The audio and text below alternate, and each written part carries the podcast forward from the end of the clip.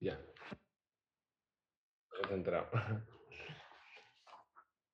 Vamos a contestar a la consulta de Esther, que nos escribió hace unos días.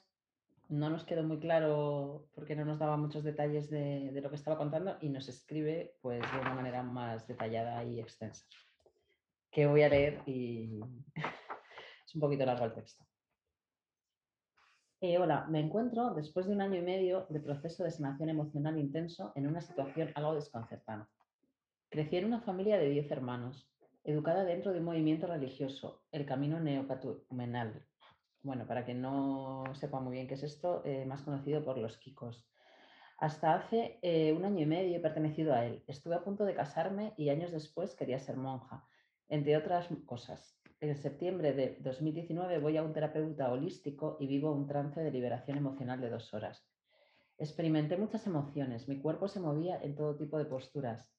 Sentía que experimentaba cosas de otras vidas y por último una tristeza profunda en el vientre de mi mamá. De un día para otro casi me peta la cabeza. Llegué hasta pensar que estaba endemoniada.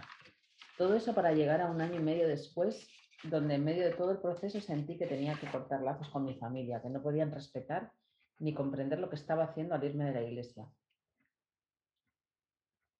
Y toda mi vida de antes. Ahora siento que no sé para qué sirvo.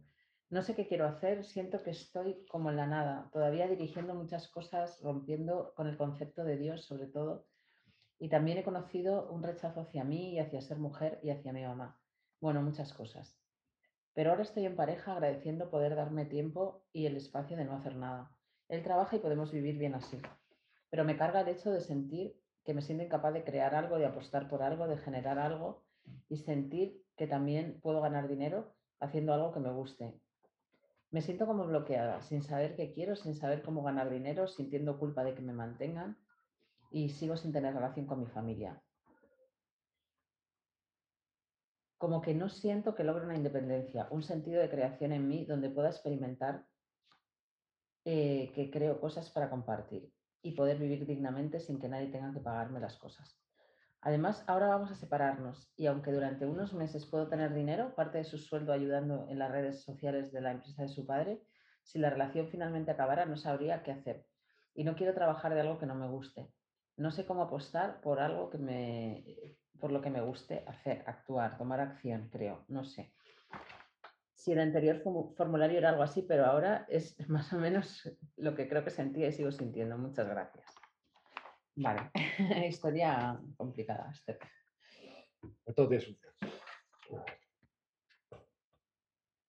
Tiene Diego, yo. Hombre, a mí lo primero que me viene es que cuando tienes lo que te ocurrió, por lo que me cuentas aquí, fue una experiencia de despertar muy radical, ¿no? O sea, digamos que tú vives con un velo un velo en el que has estado muchos años, en el que está todo el mundo, detrás de ese velo, todo el mundo que te rodea. Y de repente, pues, eh, haces un trabajo que te lleva a quitarte ese velo de manera radical, ¿no? Y claro, esto es algo de lo que yo creo que hemos hablado más veces, ¿no? Que si se necesita guía o un maestro, ¿no? En, el, en el cuando entras al camino espiritual. Y la respuesta es, después de que has tenido una experiencia de despertar, sí. Porque la experiencia de despertar, sobre todo si es muy intensa y sobre todo si has vivido en un velo muy, muy eh, denso, cuando de repente tienes ese proceso de despertar, te puede llegar una crisis de, vamos, que personas que han llegado hasta querer suicidarse. Entonces ahí es el momento donde hay que tomar, eh, digamos, hay que abrazar una vía que te permita eh, mantener ese estado de, después de haberte desvelado, ¿no? integrar toda esa crisis ¿no? de, todo lo que has hecho mientras estabas ciega. Eso es lo primero que me viene, ¿no? que es importante ahora para ti encontrar una vía que te, te lleve o alguna persona que te guíe. Bueno, yo construyendo en lo de mi querida mujer, eh, claro, tienes un riesgo con esto, ¿no? Que es que cuando, porque esto, vamos, esto es la típica, típico caso de gente que sale de la secta, ¿no? O sea, es una situación complicada, eh, delicada. Em, el tema está que, claro, cuando tienes una experiencia, cuando has estado tan perdida y de repente tienes una experiencia de despertar, es muy fácil que la mente empiece a querer comprender qué es lo que pasa, por qué he estado ahí, experiencias de mi pasado, eh, tengo un trauma con la madre, estoy defectuosa, que no sé qué tal. Y es muy fácil empezar a crear conclusiones eh, espiritualizadas o conscientes eh, y hacerte un lío en la cabeza mm, que te quieren morir. ¿no? Entonces, para esto es importante tener una vía espiritual que sea directa. ¿Qué quiere decir? Que sea directa hacia, hacia estar en el cuerpo, hacia mm, conectar con esa creatividad, con esa confianza eh, y que no te cuente muchos rollos, ¿vale? Porque si tu cabeza está habituada a, apoyarse en pensamientos, pues ahora eh, lo va a hacer igual, pero estos pensamientos van a ser conclusiones sobre tu experiencia de despertar. Entonces, eso no te va a ayudar y te va a liar más, ¿vale? Em, entonces es importante tener un maestro, no cualquier maestro, sino un maestro pues, eh, pues que te ayude a tener claridad y te ayude a mm, ir quitando mm, pensamiento e ir siendo cada vez más libre. ¿Vale? Ser más tú cada vez.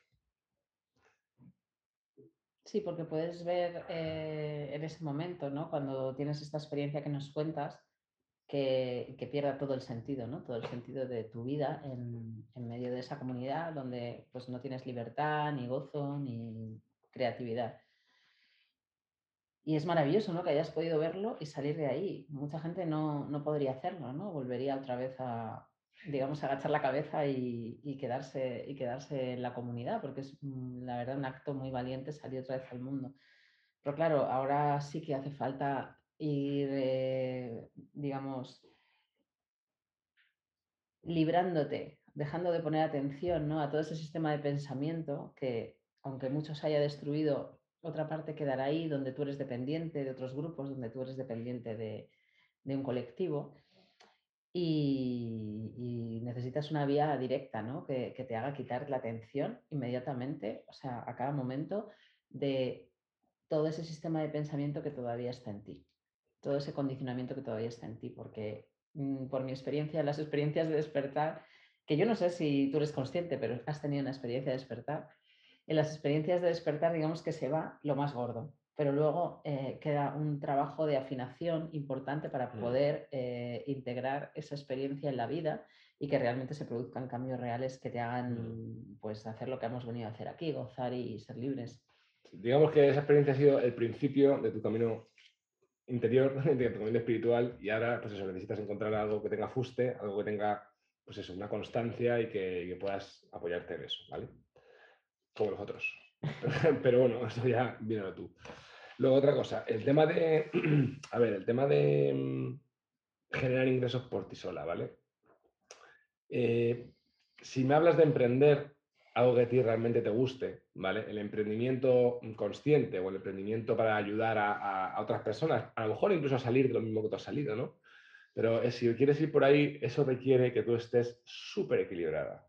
O sea, eso, eh, el emprendimiento de este carácter, más que nada porque es un mercado muy duro, en el cual pues, la gente, pues hay mucha competencia, la gente habla de muchas cosas, y tienes que tener un mensaje muy contundente y tienes que tener una dirección muy clara cuando tienes que emprender algo.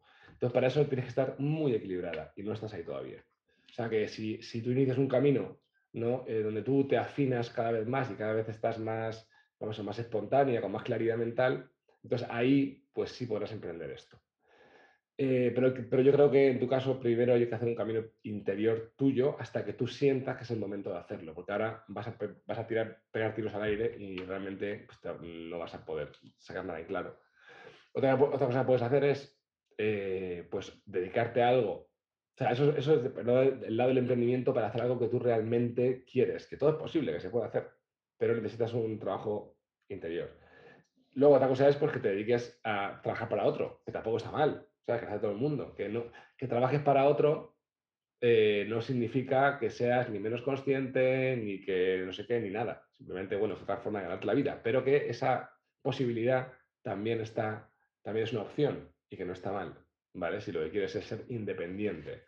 Si te quieres independiente muchas veces, es mejor irte a un trabajo que no te guste y poder ser independiente, eso es más sano que mantenerte dependiente de alguien eh, esperando a crear el negocio que te gusta, eh, porque una cosa a lo mejor pues está tirando de la otra, ¿no?